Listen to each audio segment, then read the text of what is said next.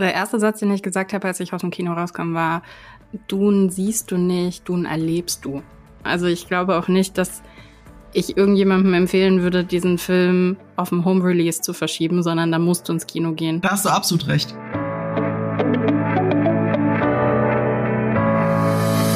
Hallo und herzlich willkommen zum Podcast Die Quadrataugen powered by Vodafone. Dune, die Romanverfilmung von Denis Villeneuve, ist für viele Filmfans das Highlight des Jahres. Diese Woche kommt er endlich in die deutschen Kinos. Nachdem äh, wir ihn schon in der Pressevorführung sehen durften, muss ich sagen, Dune ist genau so wie erwartet im Guten wie im Schlechten. Was das bedeutet, darüber rede ich heute im Podcast zum einen mit Laura Samide. Laura ist nicht nur eine große Filmliebhaberin, sondern auch eine, die sich viel mit Drehbüchern beschäftigt. Da bin ich gespannt, was du zu Dune zu sagen hast. Hi Laura. Hi Fabian. Und ebenfalls mit dabei ist Marco Risch, Film- und Serien-YouTuber mit eigenem Kanal und auch einem eigenen Podcast. Du hast schon 90 Minuten über Dune geredet. Ich hoffe, du hast noch Energie für unseren Podcast, Marco. Gar nicht mehr so viel, ehrlich gesagt, aber, aber die wird Oha. jetzt kommen, die kommt jetzt. Ganz bestimmt. Ich glaube, wenn wir dann mal über diesen Film reden, dann äh, bekommst auch du wieder Lust darüber zu reden, bin ich mir ganz sicher. Und ich bin Fabian Douglas, der Host von Quadratauge und vom YouTube-Kanal GigaTV. Merk eins vorweg. Dune, Dune, Harkonnen, Harkonnen, also die deutsche und englische Aussprache, die wird hier, denke ich, im Podcast ziemlich durcheinander gehen. Bitte vergebt uns das. Als äh, berühmte Eisbrecherfrage am Anfang wollte ich euch von euch mal wissen, was war denn so der letzte Film, auf den ihr so richtig, richtig gehypt wart? Fällt euch da was ein? Ja, Dune halt. Aber der davor, Wirklich? also auf Dune war ich mega gehypt. Also ich glaube, ich war selten auf einen Film so gehypt. Ich habe nie von der Presseverführung von dem Film geträumt, der an dem Tag kommt, außer bei Dune. Es war aber eher so eine Art Albtraum. Ähm, und davor? Und davor würde ich sagen, ich war richtig gehypt auf Suicide Squad. Also unfassbar wegen James Gunn. Das sind ja sehr, sehr, äh, ja, Filme, die erst vor kurzem mhm. im Kino gelaufen sind, beziehungsweise jetzt im Kino laufen. Und bei dir, Laura? Gott sei Dank hat Marco als erstes geantwortet, da hatte ich jetzt ein bisschen Zeit nachzudenken. Ich glaube, der letzte Film, auf den ich auf jeden Fall gehypt war, war Jojo Rabbit. Ähm, aber ich glaube auch irgendwie, ich weiß gar nicht, ob ich jemals wieder auf irgendeinen Film so sehr gehypt werden kann wie auf Lord of the Rings damals. Ich glaube, es, es, es gibt einfach dieses, dieser Grad an Hype. Mhm. Ich weiß nicht, ob ich den jemals nochmal übertreffen kann. Also auf den ersten? Schön, dass du die. Ja, ja eigentlich auf alle drei. Hm? Also wirklich auf alle drei. Ich war bei jedem einzelnen Film war ich in der, in der Preview und ähm, bei den Double Features und beim letzten dann im, im Triple also es, der Hype war einfach unfassbar groß. Es hat natürlich auch geholfen, dass der erste Teil schon so gut war. Ne? Ja. Da hast du dich ja dann quasi in deinem eigenen Hype bestätigt. Bei mir, also schön, dass du so weit zurückgegangen bist, Laura, denn so habe ich die Frage eigentlich auch gemeint. Denn bei mir war das tatsächlich Star Wars Episode 1, die dunkle Bedrohung von 99. Das ist ein Film gewesen, auf den ich mich literally mein ganzes Leben gefreut habe. Seit ähm, deiner Geburt? Ja, ja, genau, seit meiner Geburt. Nee, weil halt der letzte Star Wars Teil davor, den, den habe ich ja nicht mehr im Kino miterlebt und das war dann mein erster Star Wars Film im Kino. Ähm, ich weiß ehrlich gesagt nicht mehr, wann die Ernüchterung eingesetzt hat, aber zumindestens die Vorfreude auf diesen Film war so groß und auch danach, glaube ich, habe ich mich nie wieder auf einen Film so sehr gefreut wie auf den. Vielleicht ist das auch ein bisschen so die Warnung, dass äh, wenn man sich auf etwas groß freut, dann kann dann danach ähm, die, die Vorfreude sich in Freude verwandeln, so wie bei der Herr der Ringe. Oder die Vorfreude kann sich in Enttäuschung verwandeln, so wie bei Star Wars Episode 1. Und wie das jetzt bei Dune ist, das werden wir jetzt so im Podcast, denke ich, erkunden. Aber bevor wir zum meist gehyptesten Film der Gegenwart kommen, erst ein wenig Werbung. Anfang des Jahres hatten wir die Hoffnung, dass 2021 ein Kinojahr voller Highlights werden könnte. Und 2021 ist ja auch noch nicht vorbei. Einige spannende Filme werden noch rauskommen. Andere Blockbuster sind aber auch schon wieder auf 2022 verschoben worden. Welche Filme das sind, das haben die Kollegen von Featured für euch zusammengetragen. Featured ist Vodafones Magazin für digitale Kultur. Schaut doch mal vorbei, Link dazu in den Show Notes. Aber zurück zum Kino-Highlight, das heute anlaufen wird. Äh, Üblicherweise gebe ich ja jetzt so am Anfang vom Podcast immer so eine kleine Einführung. Natürlich spoilerfrei und das versuche ich jetzt auch mal jetzt. Also Dune in Deutschland der Wüstenplanet, das ist ein Roman von Frank Herbert und ein Meilenstein im Sci-Fi-Genre. Die Menschheit hat darin das bekannte Universum besiedelt, über sie herrscht der Imperator und mehrere Adelshäuser. Die wichtigsten sind das Haus Atreides oder Haus Atreides und Haus Harkonnen. Und als der Imperator dem Haus Atreides die Lehnsherrschaft über den wichtigen Planeten Arrakis überträgt, wirkt es auf den ersten Blick wie eine große Ehre. Doch in Wirklichkeit ist es eine Falle, die dem Herzog Leto Atreides, seinem Sohn Paul und seiner Konkubine Lady Jessica das Leben kosten könnte.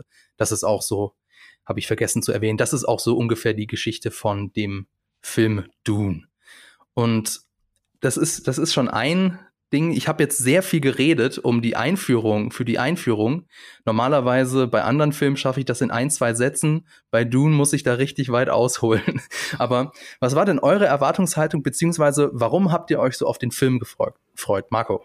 Also ich finde es erstmal sehr traurig, dass Episode 1 dich so gebrochen hat, dass du dich seitdem nie wieder so richtig auf den Film freuen konntest.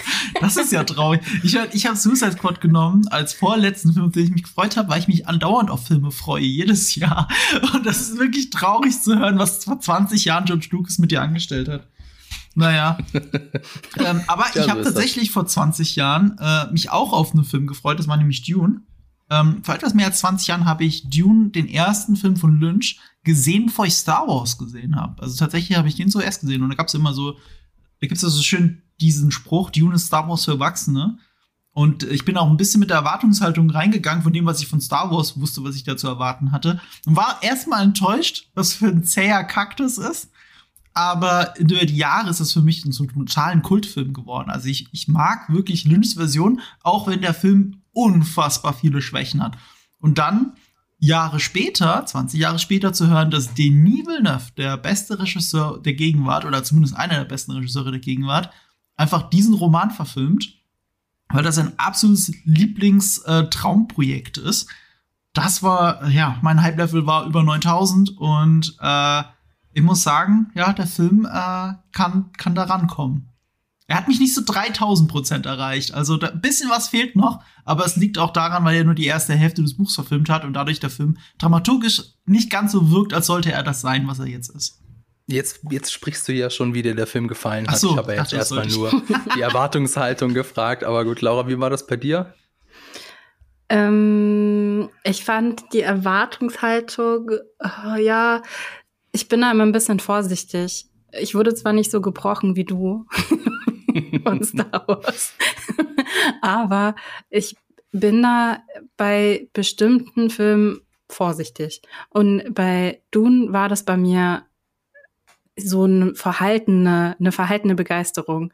Ähm, deshalb, also ich habe schon viel erwartet, ähm, gerade was das Visuelle angeht, gerade was ähm, ja, was so dieser, dieser Bewältigungsgrad, den man erfährt, wenn man dann im Kino sitzt, da habe ich relativ viel erwartet, hatte ich eine große Erwartungshaltung.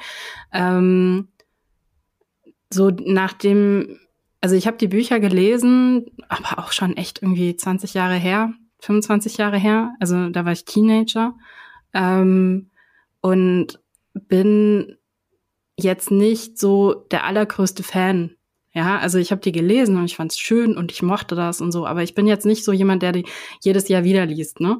Ähm, und deshalb war meine Erwartungshaltung, sagen wir mal, irgendwie, wenn zehn so das, das so auf der Skala ganz oben ist, war meine Erwartungshaltung so ungefähr fünf, sechs, so Verhalten. Mal schauen.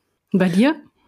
Ja, äh, ich glaube, ich gehe da so eher in Markus Richtung, weil äh, also Denis Villeneuve, der kann was, der Cast klang gut, auch die Leute, sonst so die, die restliche Crew, das klang schon alles ziemlich beeindruckend und dann kam der, der erste beziehungsweise der zweite Trailer raus. Bei mir war es so der zweite Trailer, der mir besser gefallen hat und da habe ich gesehen, okay, also egal wie jetzt die Geschichte ist, ja, und egal ob das jetzt interessant oder langweilig oder spannend oder wie auch immer wird, zumindestens der Film wird ein Kinoerlebnis, da war ich mir ziemlich sicher.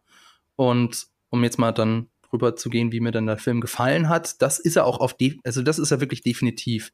Ich habe ja am Anfang schon gesagt, der Film ist genauso, wie ich es erwartet habe. Also er ist tatsächlich ein Kinoereignis, der ist vom visuellen, vom audiovisuellen her einfach fantastisch. Er hat natürlich einige Schwächen, da kommen wir dann bestimmt drauf zu sprechen. Ähm, also wie gesagt, er sieht fantastisch aus, aber muss aber unfassbar viel Wordbuilding betreiben, um seine Geschichte zu erzählen. Und ich habe ihn bisher nur ein einziges Mal geschaut, den Film, und ich bin mir noch nicht sicher, ob der Film dann das auch schafft oder ob er daran zerbricht, beziehungsweise ich bin noch nicht abschließend sicher, ob mir der Film wirklich gefallen hat. Aber lass uns doch erstmal darüber reden, wo, wo wir wirklich, glaube ich, uns einig sind, dass da ist der Film 1A, nämlich Effekte, Set und Kostümdesign. Also, wenn ich mal jetzt mal den Vergleich zu Dune von 84 heranziehen darf, da hatte ich immer so den Eindruck, da laufen kostümierte Schauspielerinnen und Schauspieler durch Filmsets. Hier habe ich jetzt so das Gefühl, das ist wirklich eine, eine wirkliche, echte, lebendige, atmende Welt. Das liegt zum einen am großartigen Szenenbild von Patrice Vermette. Ich hoffe, ich habe ihn richtig ausgesprochen. Und von die Kostüme von Jacqueline West und Robert Morgan sind auch fantastisch. die Kamera von Greg Fraser. Das ist endlich mal ein epischer Film. Ich hatte das schon ganz lange nicht mehr, dass äh, ein Film mir wirklich so das Gefühl gibt, das ist wirklich äh, episch und es ist wirklich groß. Also wenn da zum Beispiel ganz am Anfang, das ist kein Spoiler, keine Sorge, wenn da der ähm, Statthalter beziehungsweise der Herold vom Imperator vorbeikommt, dann stehen im Hintergrund auch mal irgendwie ein paar tausend oder was weiß ich, wie viel hundert Statisten rum. Und das sieht halt wirklich richtig, richtig groß aus. Bei Shang-Chi zum Beispiel, den haben wir jetzt als letztes besprochen hier im Podcast, der hat ähnlich viel gekostet und der wirkt aber deutlich kleiner. Also das ist wirklich was, wo ich sagen muss, das hat Dune auf jeden Fall geschafft. Ich, wie seht ihr das denn? Also ich, der erste Satz, den ich gesagt habe, als ich aus dem Kino rauskam, war, ähm, Dune siehst du nicht, Dune erlebst du. Also du bist tatsächlich irgendwie in diesem Kinositz gefesselt und das prasselt so auf dich ein. Und du kannst dich dem vollkommen hingeben. Ich finde es spannend, dass ihr beide gesagt habt, ähm, dass ihr große äh, Denis Villeneuve-Fans seid, weil das war genau das, was bei mir dazu geführt hat, warum ich so verhalten war, weil ich halte nicht unbedingt ganz so viel von ihm. Also ich finde, er hat ähm, Schwächen und das sind auch Schwächen, die ich in dem Film wieder gesehen habe. Ähm, beziehungsweise, nee, stimmt nicht ganz, ich habe sie in dem Film ähm, sie wurde im Film angedeutet. Ähm, aber da können wir dann später auch nochmal drüber sprechen. Aber ja, also es ist ähm, ein absolutes Erlebnis. Ne? Also ich glaube auch nicht, dass ich irgendjemandem empfehlen würde, diesen Film auf dem Home Release zu verschieben, sondern da musst du ins Kino gehen. Da musst du in Berlin in den Zoopalast gehen und da den schauen. Es gibt keinen anderen, es gibt keinen anderen Ort auf dieser Welt, Leute, wo ihr den gucken sollt. Ihr guckt den im Zoopalast in Berlin. Im, im, in München gibt's auch einige Kinos, die das, glaube ich, ganz Ach, adäquat einfangen können. aber ich war noch nie in Berlin in dem Kino. Insofern kann ich das nicht mit letzter Sicherheit sagen. Nein, ist, ja, es war ein Scherz. Es gibt auch andere. Äh, ach so, okay. Ach so, das war ein Scherz. Okay, das war ein Scherz, ja. Ach so, verstehe, verstehe. Marco? Wir haben ihn ja auf der größten Leinwand in München gesehen und das passt. Genau. Das steht dem Film wirklich gut. Ähm, Gerade erst für The Suicide Squad hat ähm, James Gunn gesagt, weil es um diese Home-Release-Strategie geht, die ja auch Dune betreffen wird, wenn Dune Anfang, nee, Mitte Oktober in den USA kommen wird, dann wird der Film ja parallel auch im Streaming-Service HBO Max laufen. Und darauf angesprochen hat James Gunn gesagt, ähm, sowas wie der Weiße Hai hatte noch nie auf einer Leinwand gesehen. Das kennt er von Kindheit an nur auf dem Fernseher, nur im Heimkino, aber nicht im Kino. Und die besten Filme würden das nicht brauchen, dass man sie unbedingt im Kino schaut. Man kann sie auch zu Hause gucken. Ähm, ich finde, bei Dune stimmt das nicht ganz. Also, ohne dass ich ihn jetzt auch zu Hause gesehen hätte, wobei ich glaube, mein Heimkino ist ganz in Ordnung. Das, was der Film da auf die Leinwand bringt, das ähm, geht so nur auf der Leinwand. Und deswegen lege ich mich auch fest, dass das der beste Kinofilm des Jahres 2021 ist, im Sinne von Kinofilm. Das ist mhm. halt ein Erlebnis fürs Kino, das muss man gesehen haben. Ähm, die Schwächen von Denis Villeneuve, wenn man sie dann Schwächen nennen kann, ähm, sind auf jeden Fall da. Also wer mit den Evil Neuf-Filmen nicht, nicht viel anfangen kann, wer bei Blade Runner 2049 schon eingeschlafen ist, der wird ja auch mit dem Schlaf kämpfen, glaube ich.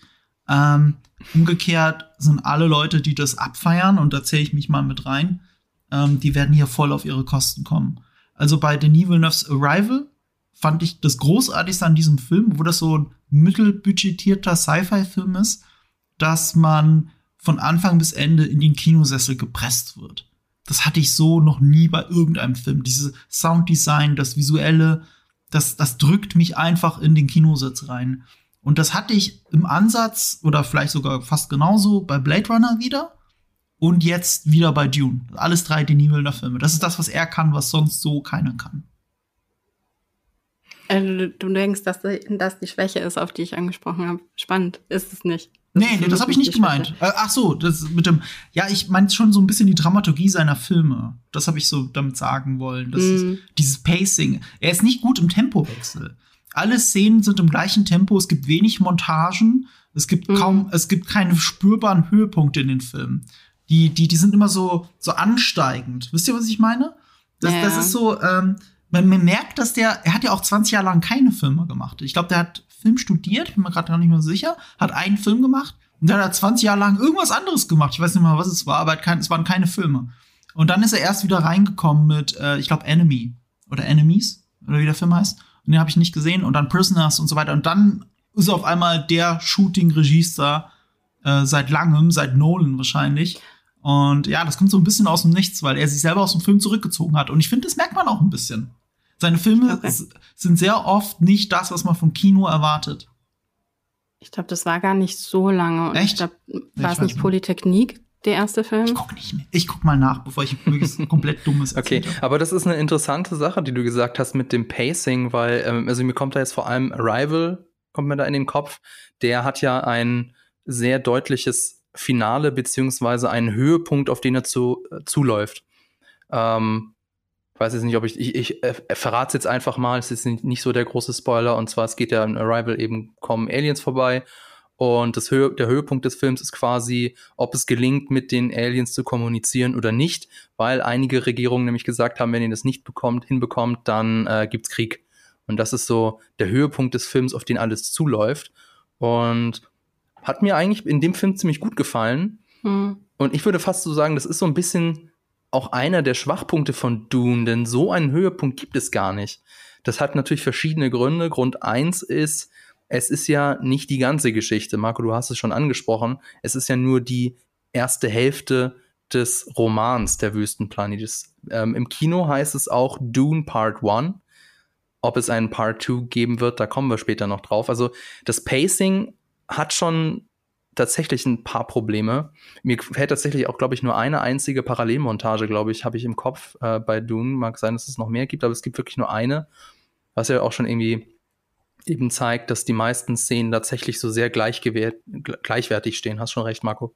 Na ja, gut, äh, aber wie willst du denn auch groß eine Parallelmontage erzählen, wenn du tatsächlich dich eigentlich auf einen, auf einen Protagonisten konzentrierst? Und das macht er ja irgendwo auch, ne? Also ich meine, selbst die ganzen Szenen, ähm, wo er wo er jetzt irgendwie, also ist ja nicht Spoiler, das ist ja auch irgendwie noch Trailer, irgendwie, wo er ähm, die Fremen sieht, ähm, das ist ja auch alles aus seiner Perspektive. Also er bleibt da ja auch die ganze Zeit sehr, sehr, sehr nah am Protagonisten dran. Deshalb ist es natürlich dann auch schwierig, eine Parallelmontage zu erzählen. Das ist aber, aber ich eigentlich fand, ja nichts Schlimmes, nah am Ich finde es auch nicht schlimm. Ich muss was sagen, also ich habe das gar nicht so empfunden, dass er Pacing-Probleme hat jetzt in dem Film, weil ich das alles so, er ist halt, ist ein wahnsinnig langer Film, ne? Mhm. Zweieinhalb Stunden. Ähm, und nichtsdestotrotz schafft er es, mich die ganze Zeit dran zu halten und ich sitze einfach irgendwie in diesem ähm, Kino sitze und lasse das halt irgendwie und ich erlebe das halt einfach. Und ähm, deshalb fand ich das nicht, das war nicht mein Hauptproblem irgendwie mit dem Film. Also ich habe eigentlich, ich habe wenige Probleme sowieso grundsätzlich mit dem Film. Ähm, und ähm, deshalb fand ich das nicht so erwähnenswert, dass man da jetzt irgendwie von Pacing-Problemen oder so sprechen kann. Nicht. Vielleicht ist es kein Pacing-Problem, aber zum Beispiel hatte ich so das Gefühl, der Film braucht sehr lange, bis er mal in Fahrt kommt, bis mal was passiert. Das hat natürlich, ja. ist natürlich dem ganzen Worldbuilding geschuldet. Da kommen wir dann auch zu, zu einem großen Punkt. Da kommen wir also, gleich auch noch zu einem Punkt, wo, wo ich tatsächlich gerne drüber sprechen wollen ja. würde, und das wäre tatsächlich Dialoge. Oh, das habe ich jetzt, okay. Das hast du gar nicht. Also, habe ich jetzt gerade nicht in meinem, also passt jetzt irgendwo nirgendwo genau dazu, dann würde ich sagen, können wir auch gerne jetzt über die Dialoge reden. Ja, aber dann okay. ganz kurz zu den Pacing. Also ich, ich sag, ich habe ja, Pacing-Probleme okay. genannt, aber ich weiß nicht, ob es Probleme sind. Also es sind eher, es ist ja auch so ein bisschen seine Stärke. Also ähm, ich finde, Blade Runner 2049 ein Film mit kaum Probleme, aber der dieses, diesen Pacing-Fingerabdruck von Villeneuve halt durchgehend hat. Und das ist für viele Leute ein Riesenproblem. Das ist für mich jetzt kein Problem, weil das seine Filme irgendwie besonders macht. Übrigens, äh, ich habe nachgeschaut, Laura, du hast natürlich absolut recht. Er hat sich neun Jahre zurückgezogen und nicht 20 Jahre, also knapp zehn Jahre. Ich habe gerade gedacht, so alt ist er doch noch auch gar nicht. Ja, ist, ich glaube, er ist älter, als er aussieht, ehrlich gesagt, oder? Das ist ja egal. Jetzt. Ja, stimmt. Ja, kann sein. Wann ist er geboren? Ich guck mal nach. Ich guck mal grad, äh, 1967. Also er ist doch älter als ich. Ja, der ist ja deutlich älter als ich. Also ist gerade deutlich, als ich grad, deutlich älter, als ich ihn gerade geschätzt hatte. Aber ja. er hat sich vor neun Jahren aus dem Filmgeschäft zurückgezogen. Ne? Und dann kam er zurück, ja. er hatte so ein paar super Anfangserfolge und dann kam er zurück und hat einfach einen Knallerfilm nach den anderen hingelegt. Also mhm. Prisoners von ihm, unfassbarer Film. Mit Jake Gyllenhaal und äh, Hugh Jackman. Ja. Aber ja, lass mal, lass mal, äh, lass mal über Dialoge sprechen, weil ich glaube, mhm. das ist vielleicht eher das, wo ähm, wo ich so dachte, ja, okay, ich meine, das ist, ist natürlich auch schwierig, weil es ist natürlich eine Buchvorlage und äh, dementsprechend ist man da ja auch an vieles gebunden, was dann eben schon was gesagt werden muss. Aber nichtsdestotrotz darf man ja eine Entscheidung treffen, was dann alles im Film landet und was nicht. Und ich finde, die Dialoge sind ganz oft Schwachstellen bei Danny Villeneuve. Das hat auch was damit zu tun. Also die haben wenig Subtext. Bei Dune war, habe ich am Anfang gedacht, okay, es gibt drei Szenen hintereinander, direkt in, in, der, in den ersten 20 Minuten. Die drei Szenen erzählen alle das Gleiche aus drei verschiedenen Perspektiven und du hast es eigentlich schon verstanden. Und da, da war ich, da war bei mir erstmal kurz so ein Bauchgefühl so von wegen, oha, also wenn das jetzt so weitergeht, dann wird das lange dauern. Und das hat aber, hat dann Gott sei Dank in dem Moment dann auch aufgehört. Ne? Also das war das einzige Mal, wo mir das so aufgefallen ist. Und nichtsdestotrotz finde ich, dass ähm, die Dialoge des Films ganz oft an der Oberfläche kratzen und nicht wirklich tief gehen. Und das ist was, was mir immer mal wieder bei Villeneuve-Filmen auffällt, dass da wenig Subtext ist. Und das finde ich Finde ich jetzt persönlich schade. Ich bin halt ein Fan von Subtext. Erklär doch ähm, mal, was Subtext ist. Naja, Subtext ist eine unterliegende Message, die unter dem äh, Gesagten ist. Also das, was gesagt wird und das, was nicht gesagt wird, aber indirekt gesagt wird durch das Gesagte und durch die Gestik, durch die Mimik. Ähm, und das gibt natürlich, das macht eine Szene immer sehr viel reichhaltiger, wenn du noch Subtext hast, mhm. weil du dann halt merkst, oh, da wird jetzt was verhandelt, aber eigentlich geht's hier um was ganz anderes. Und das bei Dune zum Beispiel wird immer eigentlich alles sehr straightforward ausgesprochen, was sie meinen und was sie denken und ähm, da wird wenig irgendwie nochmal auf einer anderen Ebene irgendwas verhandelt. Und das finde ich gerade im Kontext dieses dieses Universums und auch im Kontext dieser Geschichte fand ich das ein bisschen schade. Also ich kenne Subtext in erster Linie aus äh, dem Schauspielbereich. Also ähm, das ist der Regisseur sagt dir, okay, das ist jetzt der Dialog, aber stell dir quasi vor, keine Ahnung, dein Gegenüber hat dich in der Szene davor tödlich beleidigt. Mhm. Und dann gibt das dem Ganzen schon äh, einen ganz anderen Drive, beziehungsweise dann spricht man den Text auch ganz anders. Vielleicht, um mal das ein bisschen, ähm, ich habe jetzt schon die ganze Zeit überlegt, was könnte man denn als Beispiel nehmen für einen Subtext. Ähm, zum Beispiel bei Game of Thrones, wenn ähm, Cersei und Littlefinger darüber diskutieren, was ist denn, was macht Macht aus? Was ist Macht? Also quasi die, die Definition von Macht. Dann äh, ist das nicht einfach nur irgendwas Semantisches, sondern es geht eigentlich im Prinzip darum, dass der eine sagen will, ich bin aber viel mächtiger und dann sagt die andere Person, nee, ich bin viel mächtiger. Jetzt ein einfaches Beispiel. Ähm, ist dir das auch irgendwie ähnlich gegangen, Marco, oder siehst du das anders? Hm, ich finde das eine interessante Beobachtung. Äh, ich ich finde schon, dass, ja, Laura hat recht, es ist wenig Subtext in diesem Film. Ich finde aber, das ist kein Villeneuve-Problem, das ist so ein, das ist der Vorlage geschuldet, weil umgekehrt hat Blade Runner 2049 für meinen Dafürhalten sehr viel Subtext in den Szenen. Da wird aber auch weniger geredet. Also es wird mhm. schon viel in Dune geredet. Ähm, ich würde auch Dune sogar, äh, schön, dass du den Game of Thrones Vergleich gebracht hast, ich würde sehr damit vergleichen, weil jede Szene fühlt sich so ähnlich wie bei Game of Thrones wie eine Kurzgeschichte an, weil es gibt eine klare Exposition, es gibt einen Höhepunkt, auf die sie zusteuert, es gibt einen Ausklang und die Szene hat im Gesamtkontext sogar oft eine metaphorische Bedeutung, aber die findest du jetzt nicht im Text alleine. Also ich erinnere mich zum Beispiel an den Dialog zwischen äh, Lady Jessica und äh, Leto Atreides, also Oscar Isaac und Rebecca Ferguson, ähm, als es um das Beschützen von ähm, äh, Paul Atreides Paul. geht, also Timothy Chalamet. Und das war eigentlich ein sehr platter Dialog. Beide haben es toll gespielt, aber vieles da, also inhaltlich oder im Subtext, ist da gar nicht passiert. War trotzdem notwendig, die Szene. So war es jetzt nicht, aber ja, äh, wenig Subtext. Hm. Hat vielleicht auch was damit zu tun, dass eben, jetzt komme ich auf das Thema zu sprechen, was ich eigentlich ansprechen wollte, weil eben sehr viel Worldbuilding beziehungsweise sehr viel Exposition nötig ist, um diesen Film beziehungsweise dieses Filmuniversum darzustellen. Also bei der Premiere in Venedig hat ja Villeneuve gesagt, ich musste das richtige Maß an Informationen für Uneingeweihte liefern, ohne das Publikum damit zu erdrücken. Ich wollte keine überbordene Exposition, sondern so kinematografisch wie möglich sein. Hat er das geschafft oder verläuft die Story des Films eher im Sande? Was meint ihr? Ich glaube, er hat es geschafft, weil ich habe noch nichts Gegenteiliges gehört von Leuten, die den schon gesehen haben, aber die Bücher gar nicht kennen und selbst den Lynch-Film eigentlich nicht kennen die fühlten sich alle gut abgeholt und umgekehrt, als ich, als jemand, der den Lynch-Film kennt und sich bei Dune, ich habe die Bücher ja nicht gelesen, aber ich habe mich sehr gut eingelesen für meine Videos, habe mich äh, stundenlang durch Dune-Wikipedias durchgeklickt und ähm, es gibt halt viele Sachen, die tatsächlich gar nicht erklärt werden, die so ein bisschen erklären würden, warum die Welt so ist, wie sie ist. Ein Beispiel zum Beispiel, es gibt keine Computer in dieser Welt, weil Computer, künstliche Intelligenzen sind verboten. Das ist der Grund, warum das Spice so wichtig ist für die Über für Überraumfahrt. Und ich sehe den, den, den nachdenkenden Augen von Fabian noch an, dass ihm das nicht aufgefallen ist. Und das ist halt etwas. Das ist das wirklich so? Wird das nicht erklärt? Das wird ich meine, nicht erklärt. Okay. Also der Butlers Jihad wird gar nicht erwähnt, meiner Meinung nach. Huh, das ist tatsächlich ein sehr wichtiges Element dieses Universums. Ja. Also warum es eben keine KI gibt. Das ist ja für einen Sci-Fi-Film oder keine Computer gibt. Das ist ja für einen Sci-Fi-Film sehr ungewöhnlich, tatsächlich. Da gibt's so ganz Gut. leichte Hints, die dann den Villeneuve benutzt, um nicht zu viel zu erklären. Zum Beispiel, dass diese Mentaten, äh, ich hoffe, ich habe es jetzt in Deutsch richtig gesagt, diese Mentats, die, die, die wandelnden Computer quasi der, der Häuser sind. Jeder hat einen, so wie jedes äh, Haus in Game of Thrones, ein, ähm, wie heißt es nochmal? Äh, der mit dem, mit der Kette.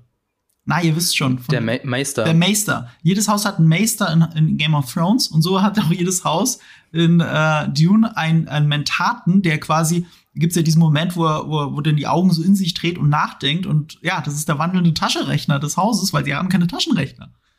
Fand ich tatsächlich eigentlich ganz gut gelöst. Ja, das finde ich also, ganz nett gelöst. Ja. Aber trotzdem, du wirst nicht darauf aufmerksam gemacht. Und es gibt eine Stelle, eine Sache, die mir sehr gut als Beispiel gefällt, wie sie das Worldbuilding betrieben haben, ohne es übererklären zu müssen. Das waren diese Schutzschilde.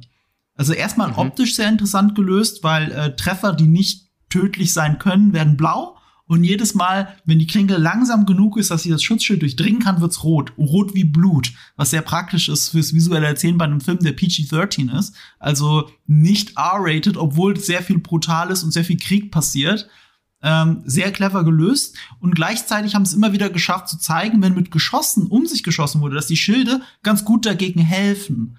Und deswegen hat niemand eine Schusswaffe oder fast niemand eine Schusswaffe in diesem Film. Und das müssen sie nicht weiter erklären. Das erschließt sich dir dann, dass es absolut logisch ist. Hm. Es ist tatsächlich sogar noch ein bisschen komplizierter, warum, also es gibt ja in dem Universum die Last Gun Waffen, also Laserwaffen, aber ähm, wenn ich es richtig verstanden habe, wenn so eine Laserwaffe auf so ein Körperschild trifft, dann ähm, passieren drei Sachen, können drei Sachen passieren. Entweder der Schild überlädt und explodiert, entweder die Laserwaffe überlädt und explodiert oder alle beide explodieren. Und das ist der Grund, warum, wenn Körperschilder eingesetzt werden, niemand auf die Idee kommt, äh, eine Laserwaffe rauszuzücken. Äh, Weil in dem, äh, in dem Film gibt's ja tatsächlich auch ähm, eine, eine Laserwaffe, sowas ähnliches das wird auch hier nicht erklärt, warum die nicht die ganze Zeit damit äh, umherschießen. Aber ich glaube, wenn, wenn sie das erklären würden, das würde dann tatsächlich zu weit führen, weil dann überlegst du dir, okay, aber kann man das nicht irgendwie umgehen? Beziehungsweise dann machst du halt selbst schießende Dinger, die dann meinetwegen explodieren oder so. Ähm, also das hat mich, äh, fand ich jetzt nicht so schlimm, dass sie dann da die Exposition weggelassen haben. Ich glaube auch ehrlich gesagt, ein Großteil der Kinogänger in ist jetzt gar nicht so daran interessiert, das nochmal so im Detail zu verstehen. Also ich habe, das, da machen wir uns jetzt Gedanken drüber. Da sitzt vielleicht irgendwie der ein oder andere im Kino und, und schaut sich das irgendwie an und denkt so, hä? Ähm, aber ich glaube echt, der Großteil der Menschen ist einfach so, ich, ich, das, ich, spreche ich direkt dagegen aus zwei Gründen, okay? Pass auf, okay. das erste ist, der Film eröffnet mit dem Jahr 10.000. So, wenn du ein Jahr einblendest, ist klar, das ist Sci-Fi, das ist von unserer Perspektive aus gesehen 10.000 Jahre in der Zukunft. Ist sogar nicht mal richtig, weil in Dunes, also weil es in Wirklichkeit 10.000 Jahre nach dem Dschihad gegen die KI ist, also in Wirklichkeit 20.000 Jahre in unserer Zukunft. Das heißt, du, du, du erdest das mit, es ist von unserer Gegenwart ausgehend und wir ballern hier rum. So, bei Star Wars hinterfragt niemand, dass Leute mit leuchtenden Lichtschwertern durch die Gegend rennen. Ne, und zwar lange bevor sie in einem Film äh, Geschosse damit abgewehrt haben. Das hinterfragt niemand, weil es ist Fantasy. Und das ist weniger, es ist auch Fantasy, aber es ist weniger Fantasy, weil das eben richtiges Sci-Fi ist. Und ich habe gerade erst mal wieder unter einem ach, unter einem meiner Star Wars 8 Videos Kommentare darüber gelesen, warum Bomben nach unten fallen im Weltraum.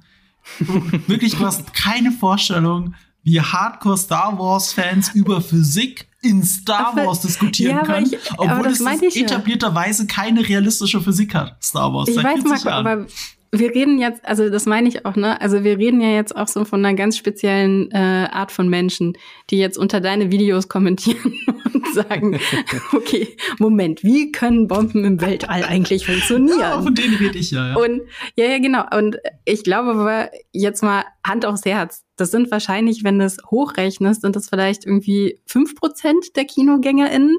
Weißt du? Also ich meine, der Großteil der setzt sich doch einfach ins Kino und will das einfach erfahren, will einfach irgendwie das so, will das einfach irgendwie erleben, was da irgendwie so passiert und macht sich eben keine Gedanken darüber, hä, wie kommen denn jetzt die Pferde auf das Raumschiff? Also, weißt du, das ist so. Ja, ich glaube, der Großteil, der Star Wars 9 gesehen hat, lacht darüber, dass Pferde auf dem Raumschiff rumreiten und fragt sich tatsächlich, warum der Raumschiffkommandant nicht einfach das Raumschiff ein bisschen kippt.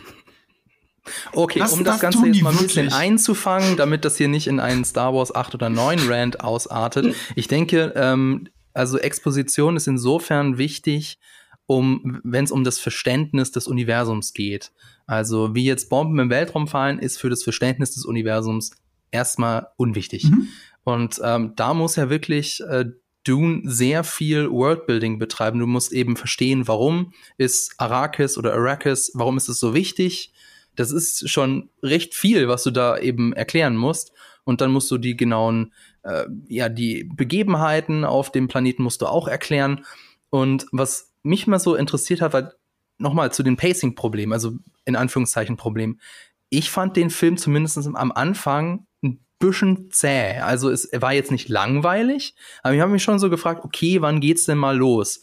Und da ist so meine Frage, ähm, hat der Film vielleicht zu viel Buchtreue oder hat, hat sich hier Denis Villeneuve nicht getraut zu sagen, okay, den Aspekt, den lasse ich jetzt mal unter den Tisch fallen. Auf der anderen Seite geht es überhaupt, weil ich glaube, du musst, musst bei Dune musst du wirklich sehr viel erklären, ansonsten funktioniert es nicht. Also Und das war fand, so das, was ich mich gefragt habe. Ja, verstehe ich. Also ich fand das sehr interessant, weil ich habe ja bewusst die Bücher nicht nochmal gelesen. Ne? Also ich hatte jetzt, nachdem irgendwie klar war, okay, der Film kommt raus, hätte ich mich jetzt natürlich auch hinsetzen können und die Bücher nochmal wieder lesen können. Und ich fand, es gab am Anfang für mich keine Pacing-Probleme. Ähm, hat vielleicht was damit zu tun, dass ich wirklich immer mal wieder eben diesen Moment hatte, dann irgendwie, wo ich so dachte, ach ja, stimmt, ich erinnere mich.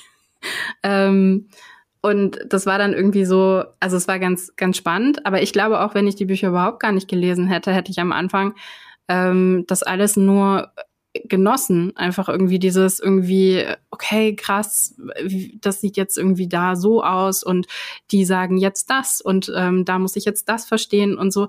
Ich glaube, ich bin immer erst dann, ich bin immer dann genervt, wenn, ähm, wenn ich zu viel Expositionsdialog vorgesetzt bekomme und mir zu oft erklärt wird, ähm, so wie bei äh, Nolan manchmal, ähm, wie das jetzt alles funktioniert. Also so, wo das Vertrauen in, in mich als Zuschauerin dann einfach fehlt ähm, und ich so das Gefühl habe, meine eigene Intelligenz wird jetzt gerade angezweifelt.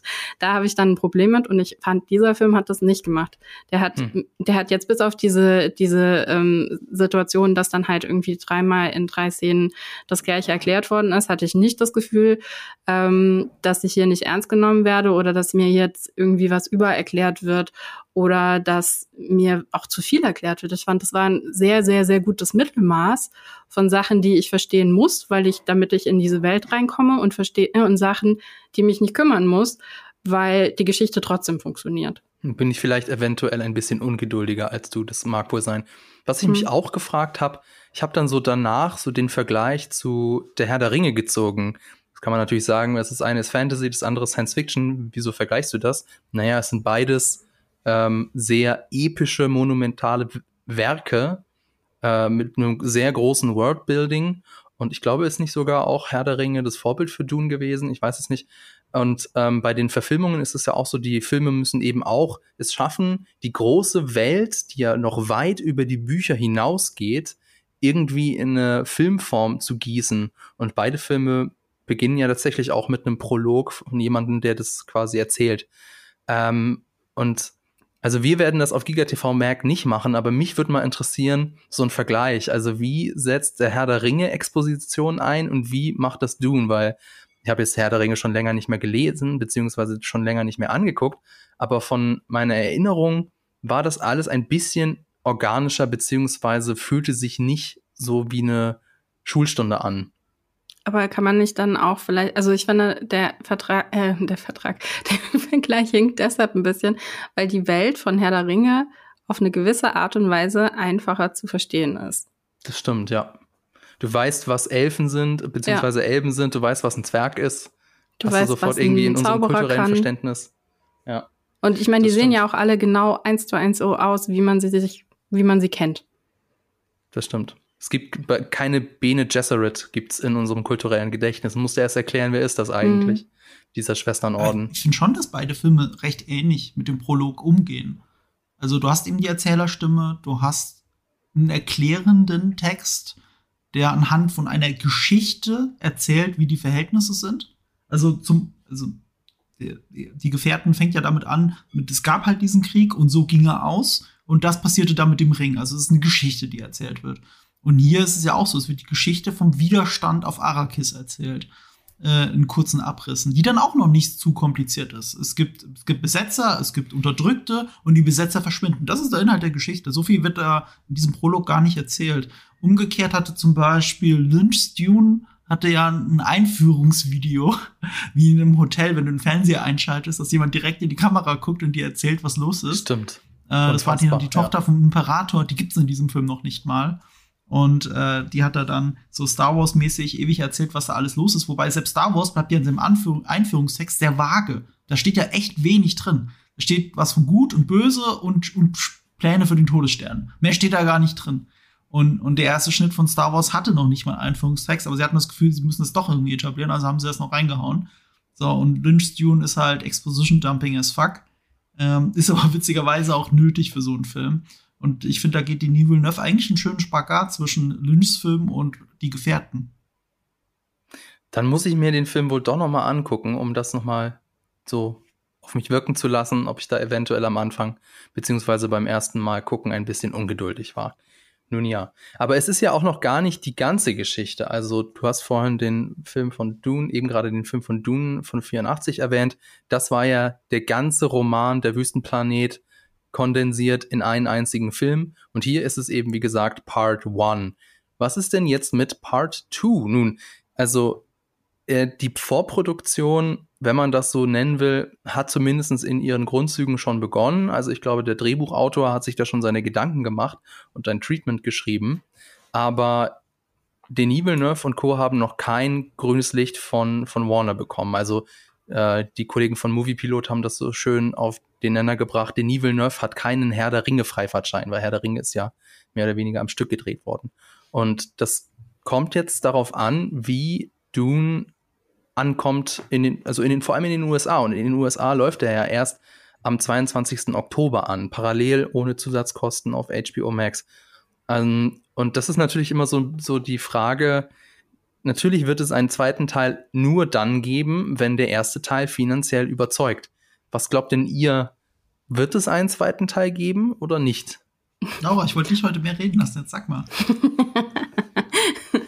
Ja, aber das ist so eine Classic Marco-Frage eigentlich gewesen. Ich, ich, weil ihr wisst selbst. Ich, ich, kann eine Antwort geben, wenn du jetzt. Äh, eben, ich wollte gerade sagen, weil ich meine, ich, ich bin ja nicht so die Gossip-Tante. Ich interessiere mich dafür nicht so. Ich weiß nicht, ob das Gossip ist. Also es ist genau wie Fabian Gossip, sagt. On, ist Gossip. Er sitzt halt dran, aber noch kein Greenlight. So, das ist jetzt das. Und jetzt geht es ja eher um Einschätzung. Ja?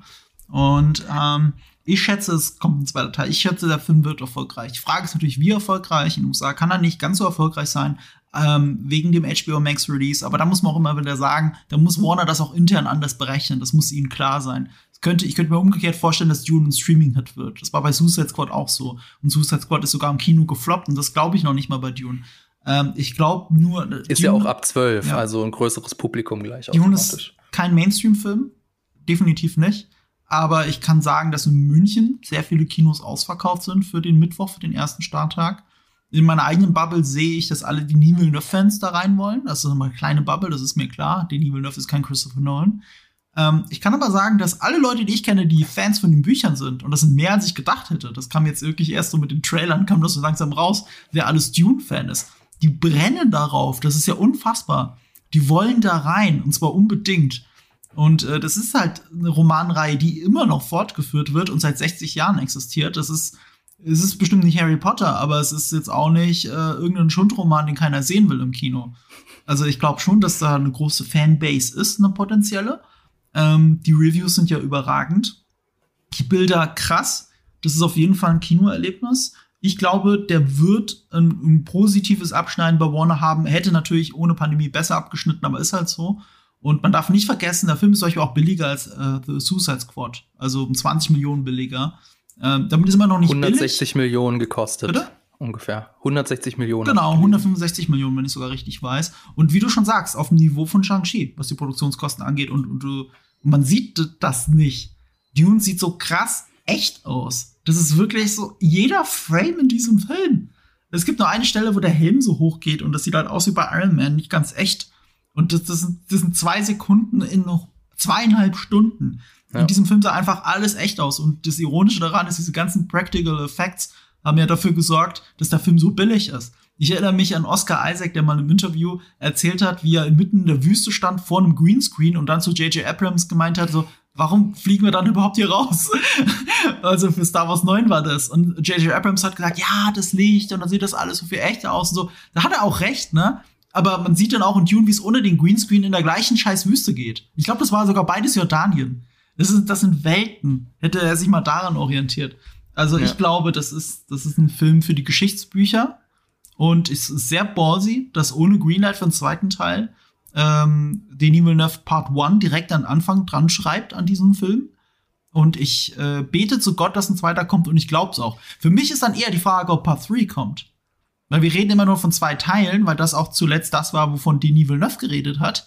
Also das erste Buch, zwei Teile, zwei Filme und so. Aber wenn das erfolgreich ist und der zweite Teil auch erfolgreich ist, könnte ich mir vorstellen, dass es einen dritten gibt, weil vor Jahren hat Denis Villeneuve in einem Interview erzählt, dass die erste Hälfte des zweiten Buches perfekt wäre, um aus Dune eine Trilogie zu machen.